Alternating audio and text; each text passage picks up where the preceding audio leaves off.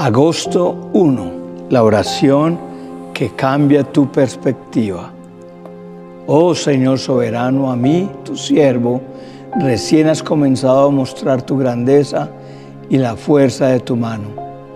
¿Acaso hay otro Dios en el cielo o en la tierra que pueda hacer cosas tan grandes y poderosas como las que haces tú? Deuteronomio 3:24. Dios ve las cosas desde arriba y lo que era para nosotros desde, nuestra perspectiva es muy grande. Para Dios desde arriba es muy pequeño. Lo que para nosotros es muy difícil, desde arriba Dios lo ve y dice que es muy fácil. Sabemos entender que Dios ve los problemas y las circunstancias desde otra perspectiva y si nosotros queremos tener la perspectiva de Dios, debemos enfrentar la vida sabiendo que nuestro Dios es grande. Mientras más alto en oración estés, más pequeños serán tus problemas. ¿Cómo poder ver las cosas desde la perspectiva de Dios? Isaías dice que los que esperan en Yahvé volarán como las águilas. La oración y la adoración nos dan alas para ver los problemas desde arriba. Debemos orar hasta que nuestros problemas se vean muy pequeños. Tus problemas se ven grandes porque quizá tu altura de oración es muy pequeña. La oración cambia tu perspectiva. El siervo de Abraham oró en Génesis 24:15. Entonces, antes de terminar su oración, vio a una joven llamada Rebeca que salía con su cántaro al hombro. Ella era hija de Betuel, quien era hijo de Nacor, hermano de Abraham, y de Milca, su esposa. Él no veía a nadie que se casara con Isaac, pero después que oró, pudo ver con claridad a Rebeca, quien fue la respuesta a sus peticiones. Raquel no podía tener hijos, pero luego que oró, todo cambió. Génesis 30, 22 dice, después Dios se acordó de la dificultad de Raquel y contestó sus oraciones permitiéndole tener hijos. La oración engrandece a Dios y mientras más grande es tu Dios, más pequeños son tus problemas. Primera Reyes 17, 22 dice, el Señor oyó la oración de Elías y la vida volvió al niño y revivió. Muchas veces vamos donde Dios y le explicamos sobre nuestros grandes problemas, pero es hora de que vayas a tus problemas y les enseñes quién es tu gran Dios.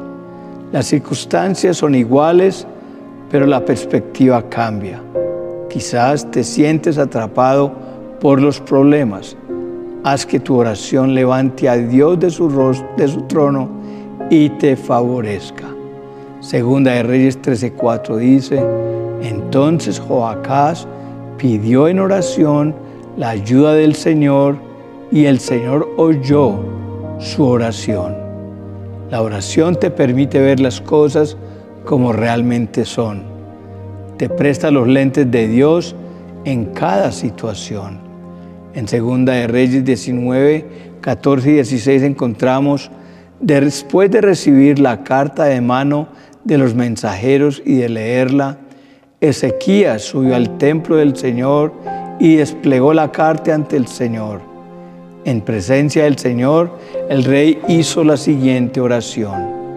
Oh Señor, Dios de Israel, Tú estás entronizado entre los poderosos querubines. Solo tú eres el Dios de todos los reinos de la tierra. Solo tú creaste los cielos y la tierra. Inclínate, oh Señor, y escucha. Abre tus ojos, oh Señor, y mira. Escucha las palabras desafiantes de Sennacherib contra el Dios viviente. Cuando vengan los problemas, corre a la presencia de Dios. Búscalo con todo tu corazón y acércate confiadamente al trono de su gracia. Él responderá, Él escuchará y vendrá en tu ayuda.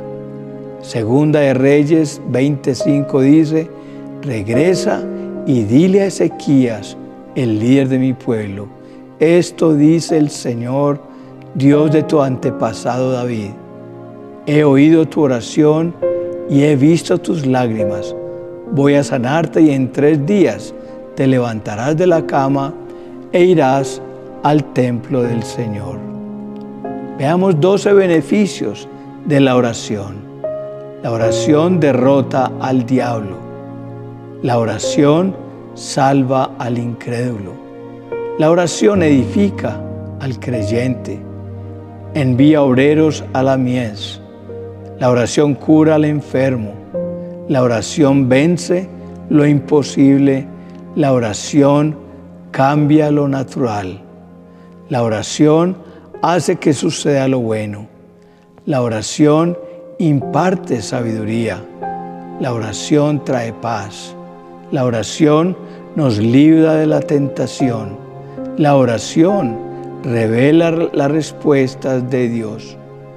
Un día nos puede estar yendo mal, pero si en ese día oramos a nuestro gran Dios, Él cambiará el resultado a nuestro favor. Él hará que todo cambie. Primera Crónica 5:20 dice, clamaron a Dios durante la batalla y Él contestó su oración porque confiaron en Él. De modo que derrotaron a los agarenos y a todos sus aliados.